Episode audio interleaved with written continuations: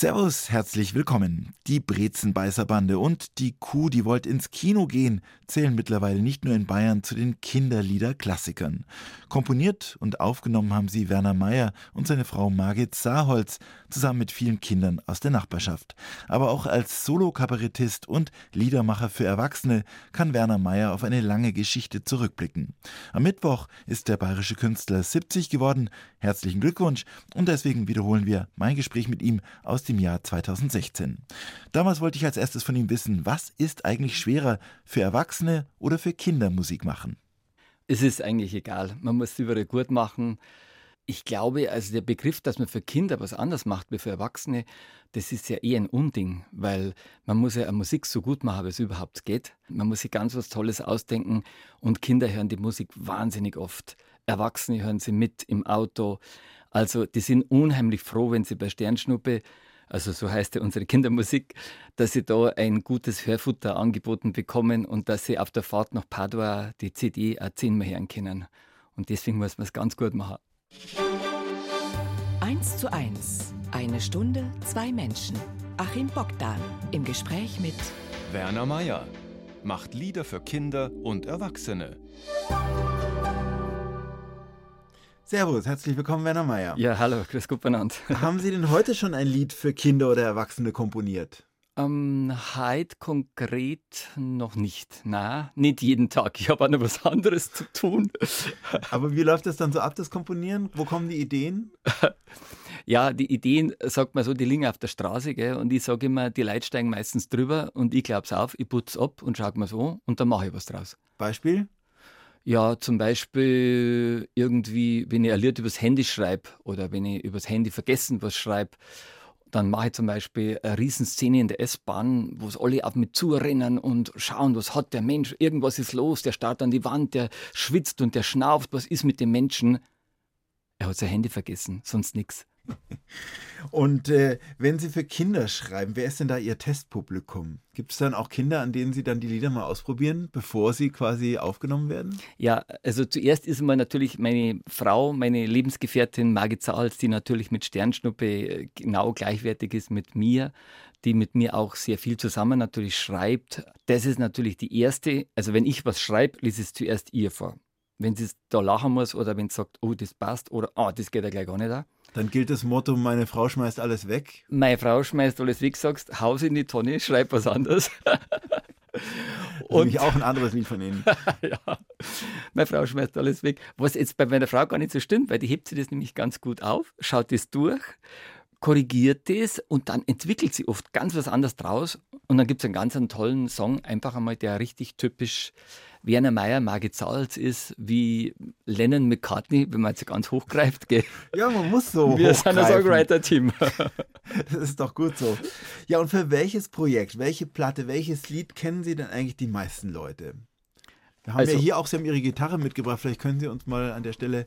Ich spiele es ich so und ich glaube, dann ist die meisten klar. Von der Kur, die wollte ins Kino gehen, in den neuen Film da wo's jetzt alle Schlangen stehen, wo soll ich eine wollen? Das ist, äh, das ist ein Ausschnitt aus einem äh, Musical, das schon ewig lang läuft, seit zehn Jahren, ein absoluter ja. Dauerbrenner, ein hm, Klassiker der Moderne sozusagen. Ja. Die wollte ins Kino gehen, von Werner Mayer. Womit waren Sie denn jetzt in diesem Jahr 2016 am meisten beschäftigt? Im Jahr 2016 haben wir eine neue CD geschrieben und zwar heißt die Frühlingslieder für Sternschnuppe, das Kinderprojekt. Es gibt ja von Sternschnuppe die Sommerlieder, die Winterlieder, die Herbstlieder und jetzt gibt es die Frühlingslieder. Ah, eine gute Idee. Eine vier Jahreszeiten-Edition steht an für unseren kleinen Mist, Verlag. Schade, dass es nicht fünf gibt. Jahreszeiten sind sehr beliebt, mögen die Leute sehr gern, weil es einfach Atmosphäre auslöst. Und also der Name schon, Frühlingslieder, und wir haben ganz tolle Songs gemacht. Also miteinander im Februar haben wir es geschrieben, mit der Margit zusammen. In zwei Wochen haben wir zehn wunderbare Lieder geschrieben. Und dann ist es pünktlich fertig im nächsten Frühjahr. Ja, muss fertig sein. Ihr letztes Programm, mit dem Sie als Kabarettist unterwegs waren, das heißt äh, Apps geht immer. Mhm. Übersetzung des Originalsprichworts in, ins Hochdeutsche? Etwas geht immer. Apps für Apps, etwas. Genau. Und in dem Fall bei Ihnen schreibt man es aber anders, das Apps. Ja, wie den App, den man downloaden kann. Und das bayerische Apps und der App, den man im Internet bekommt, wird gleich ausgesprochen praktisch. Es ist derselbe Ausdruck, aber natürlich geht es in den Programmen auch viel um diese ganze Downloaderei, um diese ganzen Geschichten. Also mein Programm geht ja schon los, dass ich zu den Leuten sage, lasst euer Handy an. Es wäre völliger Quatsch, das auszumachen. Ihr habt bestimmt noch was zu tun. Ne? Und der andere muss noch Mails checken und das muss er noch machen. Also es sind jedenfalls zwei Welten, die hier zusammenkommen in einer ja. Person. Zum einen eben die Kindermusik und zum anderen Musik auch für Erwachsene und eben auch Kabarett.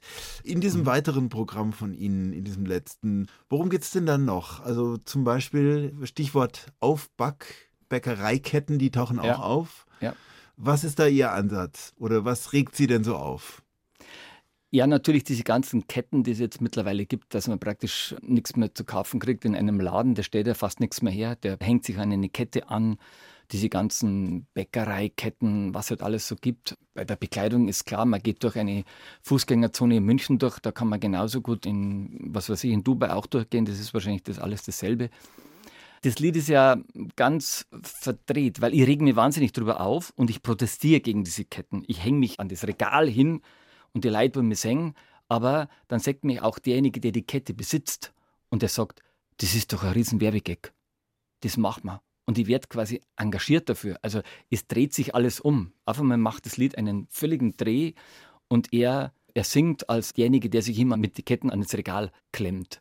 Ich wollte damals ausdrücken, dass alles irgendwie vereinnahmt wird. Auch Protestkulturen werden vereinnahmt und irgendwann läuft das alles mit und man macht ein Geschäft draus. Und welches Thema bringt Sie im Moment noch in Rage oder bedrückt Sie? Na, ganz klar ist es das Thema Flüchtlinge, wie geht man damit um und dann jetzt im Moment natürlich die ganze Gewalt, der ganze Terror, der so aufflammt und ich habe ja ein Lied umgeschrieben dafür, weil ich habe auch dran gedacht, wie war denn das bei uns? Ich habe das nach dem Krieg noch ein bisschen miterlebt als kleines Kind. Wir haben ja einen Bauernhof, immer noch, und damals, da waren bei uns drei Flüchtlingsfamilien auf dem kleinen, futzi kleiner Hof und da war in jedem Zimmer, mein Zimmer, wie man sagt, das war ein Kammerl oft, hat eine Familie gelebt. Mei, da hätte meine Mutter auch sagen können nach dem Krieg, jetzt habe ich schon sieben Kinder, äh, die fressen mir schon die Haare vom Kopf. Können wir das uns überhaupt noch leisten? Nicht? Aber das hat man da gar nicht gesagt. Und meine Mutter hat auch, sie denkt, das kriegen wir schon hin oder vielleicht wir schaffen das, wenn man das jetzt so übersetzt. Musik von unserem heutigen Gast hier bei 1 zu 1 der Talk auf Bayern 2 und das ist Werner Mayer, Kabarettist und Musiker für Erwachsene, wie eben gehört, aber auch Musiker für Kinder, das sehr erfolgreich mit seinem Projekt Sternschnuppe. Warum ist es denn trotzdem relativ schwierig, vernünftige Kindermusik zu finden? Es gibt ganz schön viel schlechte Kindermusik auch. Oh ja, oh ja. Meine Frau hat daheim gesagt, du sag nichts über die anderen, gell? Bleib hier dabei bei dir. Wir nennen ja keine Namen. ja, gibt es leider. Vielleicht hängt es auch damit zusammen, dass es zu wenig ernst genommen wird. Dass man einfach sagt, ja, das ist ja für Kinder, da sitzt mir jemand ans Keyboard, der spielt dann ein paar Lieder ein und das passt dann schon. Warum soll man da lang rumtun? Ne? Mhm. Daraus entstehen auch schlechte Produktionen, was im Erwachsenenbereich nie durchkommen würde. Würde überhaupt nicht gehen. Im Kinderbereich schlüpft wahnsinnig viel durch, was schlecht gemacht ist. Und es gibt auch, und das ist leider schade, kaum Musik für Kinder zwischen sechs und zehn Jahren. Und da ist bei Sternschnuppe ein ganz dickes Publikum da und das freut sich auch sehr, weil man einfach ein Lied vom Kühlschrank, der spazieren geht und das fantasievoll gemacht und gestaltet ist, auch als sieben, acht und zehnjähriger nur ganz lässig anhören kann. Und es ist so, dass es in dem Bereich nur sehr, sehr wenig gibt. Ich fände es viel besser, es würde noch viel mehr Konkurrenz geben in dem Bereich. Es wird viel mehr Musiker geben, die auch tolle Kindermusik machen. Aber es gibt leider ein bisschen zu wenig, finde ich. Also es gibt ja ein paar gelungene Beispiele für Kinderunterhaltung. Ich sage jetzt mal die Kasperl-Hörspiele von Dr. Döblinger. Hallo, ja. Sind wir gerne, uns da einig? Gerne, da sind wir uns sehr einig. Großes Lob, Respekt. Oder es gibt den Kinderrap von Deine Freunde aus Hamburg. Ich weiß nicht, ob mhm. Sie den kennen. Ich also, jetzt nicht, aber es gibt natürlich schon einige. Klar. Zum Glück gibt es ja, sowas ja. auch. Aber es gibt natürlich auch die Dinge, die Eltern quälen, gerade auf der vorher erwähnten Autofahrt nach Padua. Wenn es dann mhm. zum fünften Mal läuft, dann kann es also auch akustische Folter werden. Ja. Was ist der Schlüssel, wenn man Kinder anspricht, neben der gelungenen Komposition? Hat es auch was mit Humor zu tun? Ja, auf jeden Fall. Ich bin natürlich als Kabarettist schon lange unterwegs gewesen und irgendwie ja, habe ich natürlich auch die Humorader oder das Freche vom Kabarett äh, mit rübergenommen. Meine Frau, die Margit Zahls, die hat damals schon Kindertheater gemacht, eben das Sternschnuppe und irgendwann haben wir uns dann verbunden und haben gedacht, ja, wir sind das ideale Paar für sowas. Und dann schon allein die Texte sind einfach frech geworden, lustig, aber sie sind nie irgendwie bösartig geworden, was ich auch im Kabarett eher vermeide. Ich bin ein ganz starker Fan vom Humor, vom guten Humor, wenig Zynismus, sondern Humor, Poesie, das ist wichtig, dass die Texte gut sind, dass sie richtig durchdacht sind, dass sie extrem sind auch, aber immer mit einem totalen Wurf. Also es muss auch poetisch immer stimmen in den Sternschnuppeliedern gerade. Und gibt es denn da hinter den Kulissen eigentlich kein Hauen und Stechen zwischen den verschiedenen Leuten, die da konkurrieren um die Kinder und die Gunst der Kinder und natürlich die Gunst der Eltern, die die mhm. CDs dann natürlich auch bezahlen sollen? Nee, gibt es eigentlich nicht. Also ich denke, mit den Döblingers, wir sind jetzt zwar nicht äh, untereinander so gut bekannt, aber natürlich kennen wir uns es ist vielleicht eine besonders gesunde, gute Konkurrenz miteinander. Also das, ich finde es klasse, dass die Kasperl-Sachen gibt und ich denke, das wird umgekehrt ähnlich sein. Jetzt wollen wir da auch mal hören, was Sie da machen mit Sternschnuppe und hören mal in, rein in ein kleines Medley. Von der Tour, die heute ins Kino geht, in den Eierfall. Da wo es jetzt alle Schlangen stehen, wo der eine wollen? Das ist der Topf.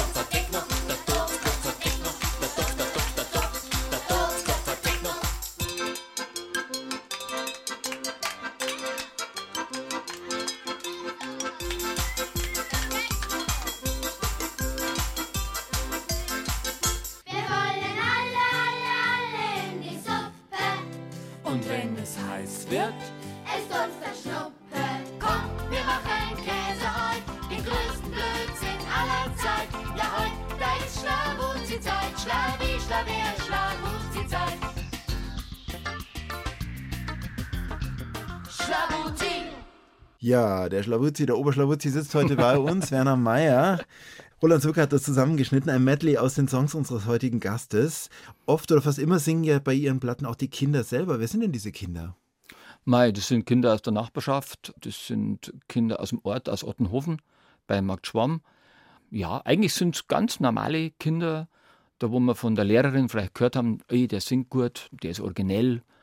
Es müssen ja nicht nur Kinder sein, die gut singen es gibt Kinder, die singen sehr gut, aber die sind nicht so originell. Und dann gibt es total originelle Typen.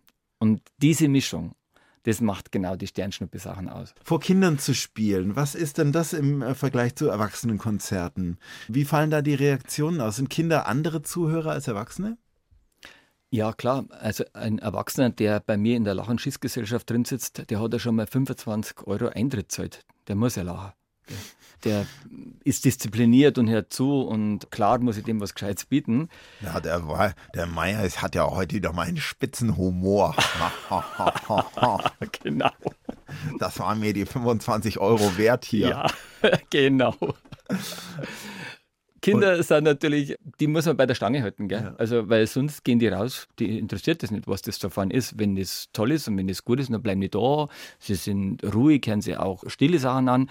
Aber sie brauchen einen direkten emotionalen Kontakt zu mir oder zu uns. Wenn Margit und ich auf der Bühne stehen, dann ist es einfach heute Dasein, Präsenz zeigen, die Kinder ansprechen, auch sie mal mitmachen lassen. Irgendwie müssen wir immer dran sein. Gibt es da Unterschiede zwischen den Stadtkindern und den Landkindern? Ja, also ich würde schon sagen, die Landkinder sind vielleicht ein bisschen braver, wenn man jetzt ein bisschen weiter hinaus aufs Land kommt. Die gehen jetzt nicht vor auf die Bühne und schauen sich mal die Deko an und drehen mal alles um, sondern die sind da ein bisschen braver, die haben Respekt vor der Bühne. Nicht? Also wenn man jetzt im Lustspielhaus ist und spielt da in München, kann schon sein, dass die Kinder mal auf die Bühne steigen und sich einmal das alles anschauen, was da drum ist. Da mal Stage-Diven und so. Ja, Sachen. genau. ein bisschen was umschmeißen.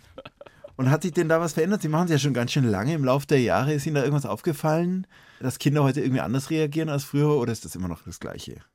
Im Grunde genommen ist es gleich, finde ich. Also die Kinder, gut, die Kinder werden ein äh, bisschen jünger. Das, man merkt es, dass die kleinen Kinder halt auch viel in die Konzerte kommen, dass Eltern ihre Kinder nicht mehr so leicht daheim lassen, die kleineren, sondern die nehmen es alle mit ins Konzert. Jetzt hat man dann natürlich schon oft auch viele Kinder dabei, die kleiner sind, da schreit er mal eins und ähm, das ist dann manchmal nicht so ganz einfach zu bespielen. Es hängt auch damit zusammen, dass man versucht, die ganze Kindermusik unter sechs Jahre zu drängen.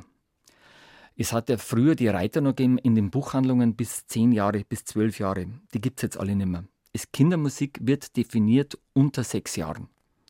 Was wir total schade finden, weil natürlich die Popindustrie auf die ab Sechsjährigen schon zugreifen will damit die eben nicht Kindermusik anhören, sondern gleich. Dass die gleich in den Markt mit reingenommen Dass die gleich werden. in den Markt mit reinkommen. Ja.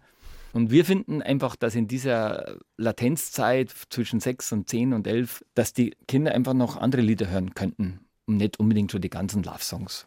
Also mhm. muss ja nicht unbedingt jetzt schon sein. Kommt nur früh genug. 1 zu 1, der Talk auf Bayern 2. Achim Bogdan im Gespräch mit Werner Mayer vom Bauernburm zum Musical-Komponisten. Und wir gehen jetzt mal in die Zeit, als er ein Bauernbur war, in den 50er Jahren im Landkreis Mühldorf am Inn.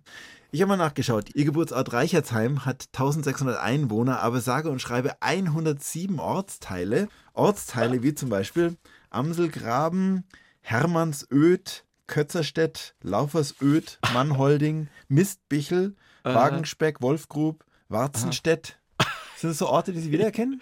ja, erkenne ich wieder. Man kennt hauptsächlich die, die bayerischen Namen. Jetzt, ja. bin ich, jetzt habe ich direkt nachdenken müssen. Was ist, denn? Was ist Saueröd? Ah ja, der Sauräder. Der ah, ist das. Ja, logisch. Oder Hermannsöd. Hirmerset, genau. Hirmerset. Also das heißt ja quasi auch anders bei Ihnen. Ja, ja, ich muss jetzt schauen, aber es gibt es alle.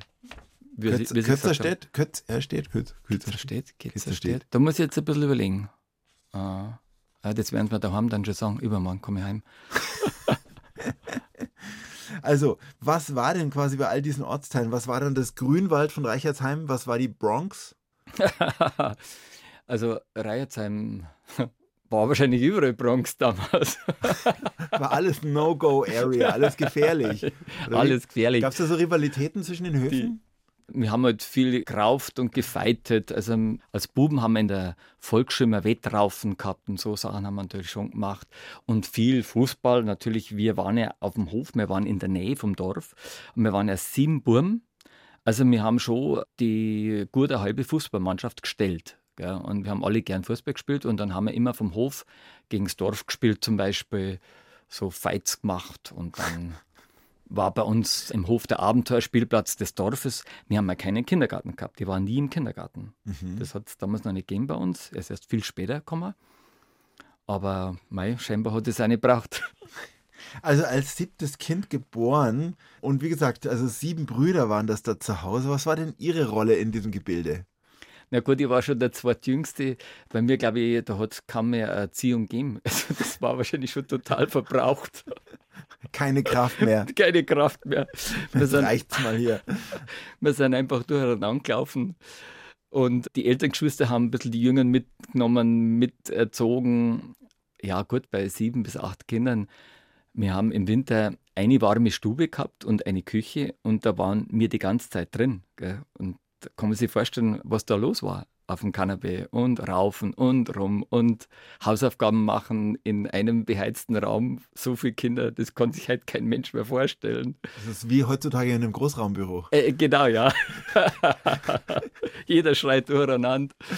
Ah, ja. Aber es war trotzdem sehr schön. Also meine Kindheit war sehr schön. Ich habe ganz gute Erinnerungen und wie soll ich sagen, einfach mit so vielen Geschwistern zusammen dann auch die Nähe im Winter, wenn man dann ins Bett gegangen ist, da haben immer zwei Kinder in einem Bett geschlafen. Vor allem, weil es so kalt war da drum. Nicht? Man war immer froh, dass man nicht allein schlafen musste. Das also war immer ganz gut. irgendein Kuschel, ein immer, immer war immer da. Ja, ja, genau. ja, und äh, also viele Leute können sich das heute gar nicht mehr vorstellen, wie das ist mit so vielen Kindern in der Familie. Was hat es denn so im Alltag bedeutet, zum Beispiel Badbenutzung? Ja, also wir haben ein Bad gehabt und am Samstag haben wir den Ofen angeheizt und da haben schon mal zwei in derselben Badwanne gesessen oder drei, dass man die ein bisschen schneller wegkriegt, weil man hat ja nicht immer so schnell Nachschub gehabt mit dem heißen Wasser. Und der Vater hat sich dann meistens als letzter noch bad, dem war das wurscht. Der hat dann da drin noch gebadet. Und ich meine, wenn alle gleichzeitig essen und trinken, dann müssen ja alle auch letztendlich gleichzeitig wieder aufs Klo. Auch das ist ja ein Faktor bei so vielen. Kindern. Ja, wir haben in den Anfangszeiten, in den 50ern, haben wir noch auf dem Stalltrast ein Blumsklo gehabt. das kenne ich auch noch. Na gut, da haben wir sich schon abwechseln können und mei, vielleicht ist man zum Pinkeln im Sommer machen wir irgendwo auf die Wiesen rausgegangen. Das war damals noch legal. Ja, ja, das war noch legal. Wahrscheinlich haben Sie dann im Prinzip auch die ganze Kindheit über Klamotten, äh, Schuhe aufgetragen von den Geschwistern, war das so? Ja, klar. Oder gab es dann auch mal tatsächlich mal wirklich originär was nur für Sie beim Einkaufen? Ja, zur Erstkommunion habe ich einen Anzug genäht gekriegt, weil bei uns hat es noch Schneider gegeben im Dorf. Und zur Erstkommunion hat man einen Anzug gekriegt. Und der ist abgemessen worden und geschneidert worden. Mhm. So richtig, ja. Und erinnern Sie sich überhaupt noch an irgendwas, was Sie besessen haben in der Kindheit? Irgendeinen kleinen Schatz, den Sie für sich so gehütet haben? Irgendein Buch, ein Spielzeug, eine Münze oder irgendwas? Ein Roller. Ein Roller habe ich mal zu Weihnachten gekriegt. Der hat eigentlich mir gehört. Ich glaube, das war eins der wenigen Sachen, die mir allein gehört haben. Die anderen sind, wir haben immer alles zusammenbekommen. An Weihnachten hat es Geschenke gegeben, eine Kegelbahn, ja, also eine kleine, die hat dann natürlich alle gehört. Es hat also kaum so individuelle Geschenke gegeben. Ich kann mich erinnern, doch, mein Bruder hat einmal eine Gitarre bekommen. Also eine ganz äh, schräge, billige Gitarre. Das waren dann die ersten Versuche. Jeder hat dann darauf versucht zu spielen. Gell? Und wir haben dann schon ein oder zwei Akkorde uns irgendwo hier bekommen, dass man da angreift und es geht dann so und so. Und wir haben gemeint, man muss die mit einem Plektrum spielen. Und da haben wir die Schuhspanner von unserer großen Schwester, die hat so Schuhspanner gehabt und da waren hinten so Plattel drauf. Und die haben wir abgesagelt und haben dann mit den Plattel die Gitarre bearbeitet. Hat kreislich gelungen. Das war halt früher Punkrock, mein Gott. Genau. Das war Punk, Bauernpunk. Und äh, ja, tatsächlich die Musik, hat die denn auch eine Rolle gespielt? Auch ansonsten wurde da viel gesungen bei Ihnen zu Hause? Ja, bei uns ist eigentlich die Musikalität, also ist über den Gesang verbreitet worden. Meine Mutter hat sehr viel und sehr schön gesungen. Meine Mutter hat den ganzen Tag gesungen. Die und hat Kirchenlieder ah, gesungen. Ja. Mhm. Kirchenlieder und deutsche Volkslieder hat sie gesungen. Eigentlich keine bayerischen Lieder, lustigerweise. Und das heißt, immer war so eine Melodie im Haus. Mhm. Es war immer Gesang im Haus und im Stall war immer Gesang. Auch meine Tante hat immer mit mir gesungen. Ich kann mich noch gut erinnern, da war ja ganz ein kleiner Bub und da war unsere Tante noch auf dem Hof, die keinen Mann gehabt hat. Die sind meistens auf dem Hof geblieben und haben mitgearbeitet. Und dann hat es mich zum Melken dazugesetzt, auf dem Melkschemel daneben. Und sie hat gemolken und dann hat es gesungen. Und sie hat immer die zweite Stimme zu mir dazu gesungen.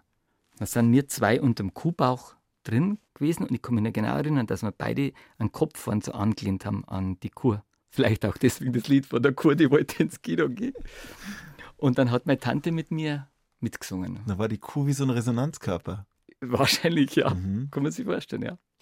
Sie sind zur Schule dann auf ein äh, Internat gekommen. Warum? Ja. Es war damals kein Schulbus da, wir haben kein Auto gehabt. Und ich habe einen Onkel gehabt, der war Japan-Missionar bei den Redemptoristen. Und das war ein Kloster in der Nähe in Garsam Inn. Und die haben ein Internat gehabt. Und mein Onkel hat sich dafür eingesetzt, dass ich in das Internat gehen kann, dass das irgendwie finanziert wird. Wir sollten ja alle Pfarrer werden. Ich sollte ja Priester werden. Das war die erste Vorgabe. Und die Brüder auch alle, oder wie? Äh, drei, hat meine Mutter gemeint. Also von sieben Buben wären schon drei. Hätten sollen. Ja, waren schon rausgegangen. Und wie viele sind es geworden? Keiner. mein älterer Bruder war auch im Internat, aber der ist auch nicht geworden, der ist dann Gymnasiallehrer geworden. Und wie ging es dazu in diesem Internat? Vermutlich schon auch relativ streng, oder?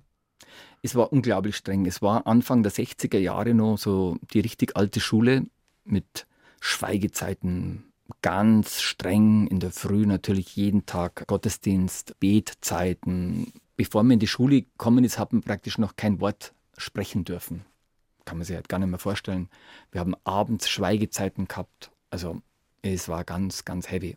Und heimfahren war das erste Vierteljahr, durfte man überhaupt nicht heim. War für mich unglaublich streng, unheimlich schwer. Also also ich stelle mir gerade vor, sie kommen aus so einem ganz, aus so einer engen Hütte, wo so Waltons-mäßig ja. alle aufeinander hängen, ständig ja. wird gesungen, gekuschelt und so ja. weiter. Und dann sowas, das ist ja Schock, schockgefrostet im Hirn irgendwie. Es war der totale Schock. Das ist, für die Seele ist das ja schrecklich. Ja, war ganz schlimm für mich. Für mich war es unglaublich schlimm. Ich glaube, ich habe ein Vierteljahr gewandt. Hm. Aber Sie sind ja weg von der Schule, da sind Sie ja zum Glück nicht geblieben. Nein, ich bin, ja, ich bin drei Jahre in Gas am Inn geblieben, dann ist weitergegangen nach Ingolstadt, weil da die Fortsetzung des Internats war und dann ist eh vorbei gewesen. Es waren dann die 68er da und die haben mich dann auch mitgenommen, sozusagen. Also die Zeiten haben sich geändert. An welcher Stelle würden Sie jetzt rückblickend sagen, war das große Erwachen bei Ihnen? Es war, als ich aus dem Internat rausgekommen bin, wie ich dann nach Wasserburg am Inn ins Gymnasium gegangen bin, dass dann irgendwie so die ganze Freiheit auf mich zugekommen und dann hat sich das unheimlich entwickelt und ich habe Leute kennengelernt, die Musik gemacht haben, die gespielt haben. Dann ist das Ganze einfach so richtig aufgebrochen. Sie hören eins zu eins der Talk, heute mit dem Kabarettisten und Liedermacher Werner Mayer, der am Mittwoch 70 geworden ist. Aufgewachsen ist er mit acht Geschwistern in der Nähe von Mühldorf am Inn. Doch Ende der 60er ging es nach Wasserburg aufs Gymnasium. Dort ist er auch mit der Hippie-Kultur der 68er in Berührung gekommen. Da wollte ich von ihm wissen, wie sich denn der Hippie-Geist bis Wasserburg durchgeschlagen hat.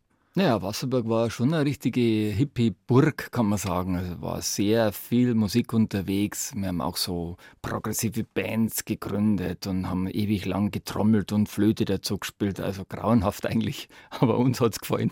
Aber natürlich auch eine ganz schöne Kontrastwelt zu dem Bauernhof vorher, oder? Ja, total. Aber in der Zeit dann, es war Rebellion natürlich angesagt, aber es war auch irgendwie normal, dass man rebellisch sein durfte, dass man die Haare länger gehabt hat. Aber eigentlich zum Beispiel, meine Mutter ist total gut damit umgegangen. Die hat sich da nicht so viel Denk dabei. Also Sie waren ja Autodidakt, und, haben dann Gitarre gelernt mhm. und äh, saßen dann vermutlich auch mal so am Lager vorher, längere Haare und haben dann, Sie haben Ihre Gitarre jetzt geschnappt. Ja. Was haben Sie dann so gespielt? Wie klang das dann so, Werner Meyer? well, I am just a poor boy. Though my story's seldom told, I've squandered my resistance for a pocket full of mumbles, such are promises. All eyes and chest, still the man hears where he wants to hear and disregards the rest. Na na na. Mm-hmm. Wow, bravo.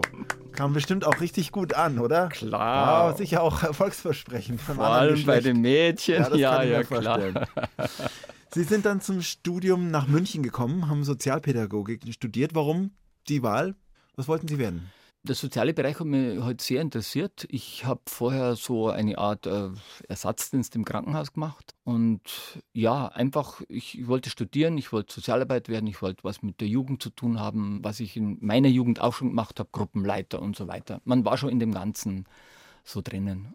Aber nebenbei gab es auch noch die Gitarre und die hat sie auf die Bühnen gebracht. In München gab es damals eine blühende Kleinkunstszene. Ja. Es gab so Läden wie Liederbühne Robinson, das musikalische Unterholz Mu und so.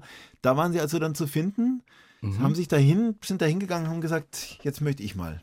Ja, genau. Ich habe daheim schon viel geübt und gespielt und man hat sich ja damals mit dem Tonband die Lieder rausgehört und hat dann die Akkorde dazu rausgefunden. Ah, so ungefähr könnte es gehen. Und dann habe ich den ganzen Tag gespielt. Da haben wir auf dem Hof, mein Vater hat oft gesagt, jetzt hör endlich einmal die Spuren auf. Ja. So wie andere Eltern heute sagen, jetzt üb halt mal bitte, ja. Hat mein Vater genau das Gegenteil gemacht. Und weil er das so gesagt hat, habe ich natürlich noch mehr gespielt, weil man dachte, von dir lassen wir das Spiel nicht verbieten. Und, und dann auch angefangen selber zu komponieren? Da noch überhaupt nicht. Mhm. Das hat erst viel später angefangen. Ich habe gecovert und die ganzen Folksongs auf und nieder gespielt und dann die Münchner Kleinkunstszene mit einer Partnerin, mit einem Mädel, das sehr gut singen konnte, haben wir dann von Johnny Mitchell bis ja, Paul Simon, was haben wir alles gespielt? Birds und alles, was uns so in, die, in den Weg gekommen ist. Was hat denn das in Ihnen ausgelöst, diese Auftritte da? Das hat ja mit Sicherheit auch ein Echo gegeben.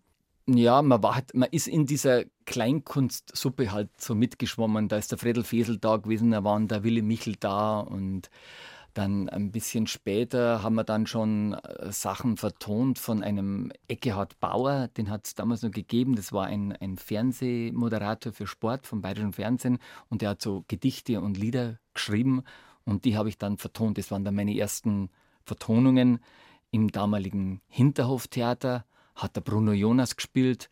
Meine Frau, die Margit, hat mit dem Ottfried Fischer zusammengespielt, über 100 Vorstellungen. Und da haben wir uns wir auch kennengelernt in dieser Zeit. Und da hat recht schnell gefunkt. Klar, eine Künstlerin schaut wunderbar aus, toll, wow und so. Also sagen Sie mal, wie schnell das denn ging mit Ihnen beiden. Also äh, ich glaube, ein Kind kam sehr schnell des Weges daher. Ja, relativ schnell, ja. Also wir haben uns kennengelernt, 78 im Herbst war es und 80 ist unsere Tochter schon auf die Welt gekommen. Das ist dann doch ziemlich schnell gegangen. Und war ja eine Verbindung, die sie auch sozusagen musikalisch bis heute begleitet. Also sozusagen ein Idealfall. Ein Paar versteht sich so gut, dass sich auch auf der Bühne gut versteht. Also ja. eigentlich eine Traumkombination. Oder hat es auch Schattenseiten, wenn man ja. alles miteinander teilt? Also wir sind, glaube ich, eine sehr gute Kombination, aber wir streiten auch wahnsinnig viel. Also wir sind schon ein Paar, die sehr Dynamisch, sagt man da. Dynamisch, Dynamisch sagt man halt, ja. Aber wir fetzen uns schon total. Aber wir können uns Gott sei Dank, und das ist wahrscheinlich das Schönste, und das wünsche ich eigentlich jeder Beziehung, dass man sich versöhnen kann. Das mhm. ist das Allerwichtigste.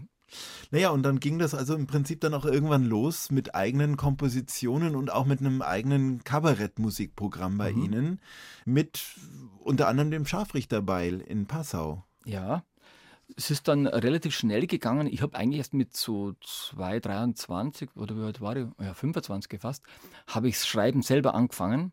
Und dann ist es gegangen, als wie hätte da ein, ein Fass angezapft. Das ist mir so leicht gefallen, das Schreiben. Und ich habe dann geschrieben und geschrieben.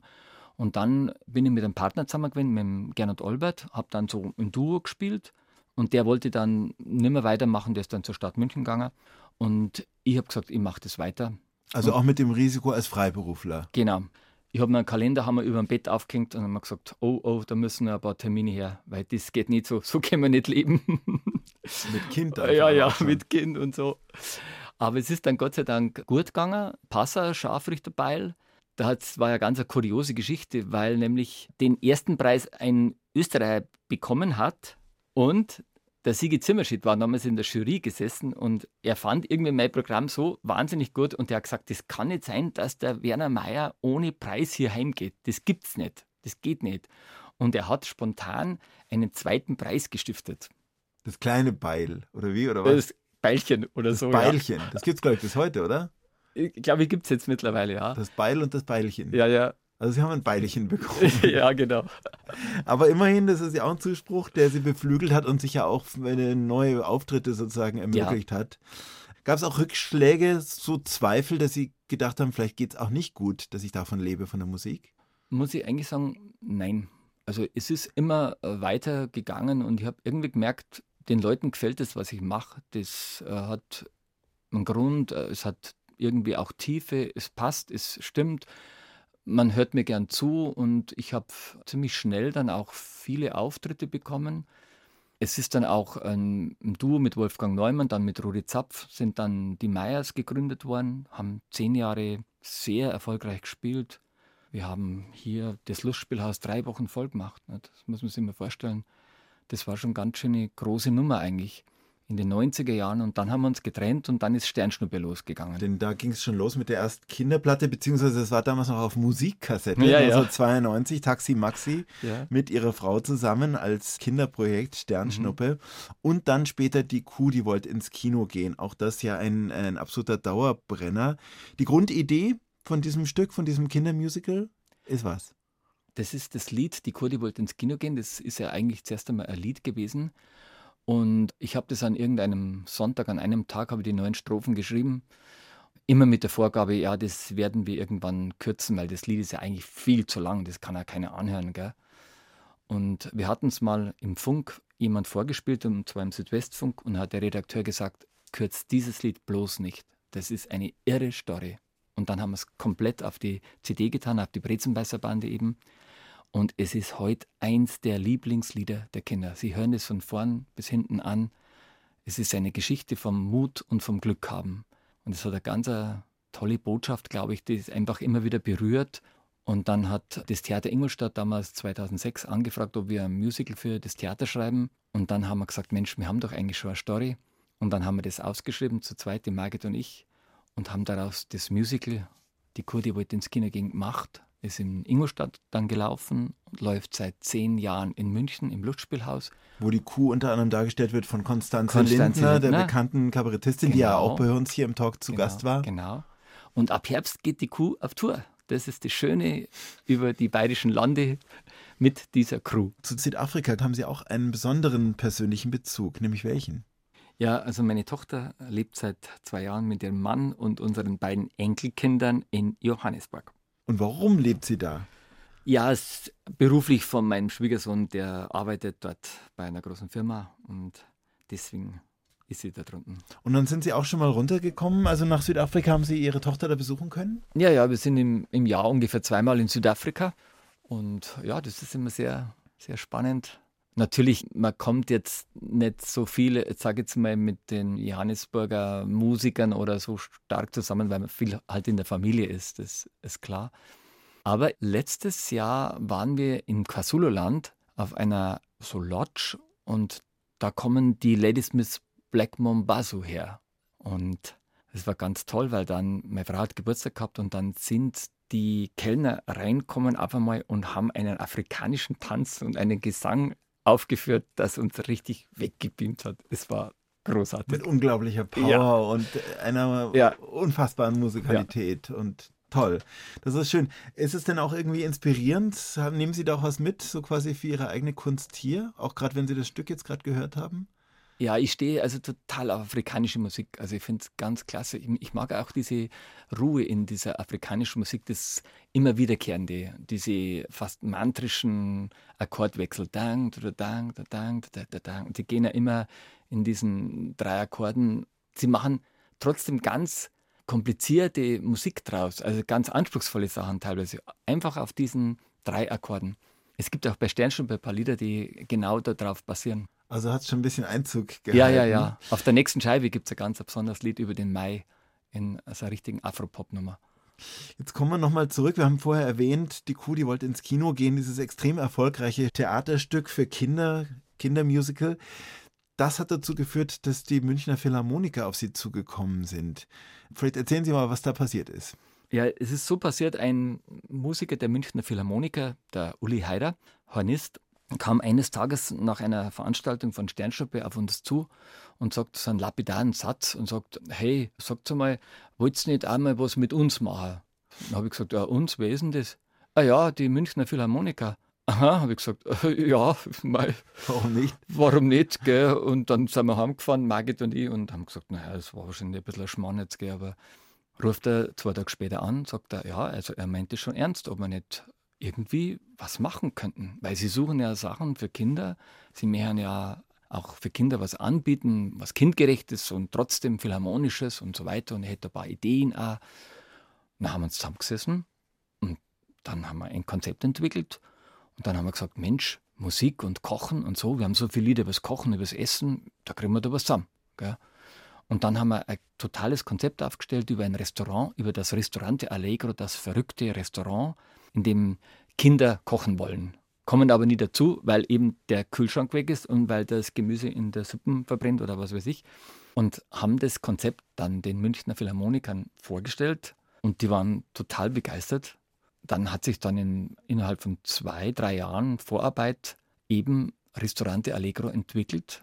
Wir haben die künstlerische Betreuung gemacht. Wir haben die Regisseurin Ruth Claire Lederli, heißt die, die auch die Kuh gemacht hat, haben wir dazu geholt. Bühnenbauer, alles gestemmt und dann hatte es im Jahr 2011 Premiere im Oktober und seither ist das Musical jedes Jahr in München und es ist immer voll. Und nächstes Jahr haben sie schon die Zusatzvorstellung aufgemacht am 29. Januar 2020. Und haben Sie sich da auch mal die Augen gerieben? Ich meine, äh, der Bauersbub irgendwie aus dem Oberbayerischen und, und Gitarren-Autodidakt und auf einmal spielen die Münchner Philharmoniker die eigenen Werke? Ja, genau. Also das war wirklich kaum zum Debacker.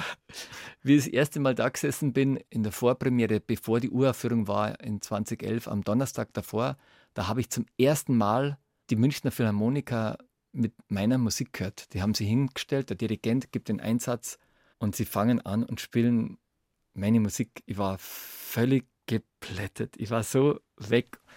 Und dann habe ich mir auch gedacht, oh, das, wie meine Mutter noch gehört hätte. Die war gesprungen im Stall drin. Das war zu seinem 70. Geburtstag das Gespräch mit dem Kabarettisten und Kinderliedermacher Werner Mayer aus dem Jahr 2016. Das Gespräch finden Sie zum Nachhören in der ARD Audiothek. Dort ist auch ab sofort ein neuer Podcast online, Telephobia. Host Lea erzählt Geschichten von Menschen, die sich gemeinsam mit ihr zum ersten Mal trauen, einen Anruf zu tätigen, den sie bislang nicht gewagt haben. Sie unternehmen eine Zeitreise in die Vergangenheit und erzählen die Geschichte hinter dem Anruf. Zu finden in der ARD Audiothek und überall da, wo es Podcasts gibt. Und jetzt wünsche ich Ihnen noch einen schönen Tag. Achim Bogdan sagt alles Gute.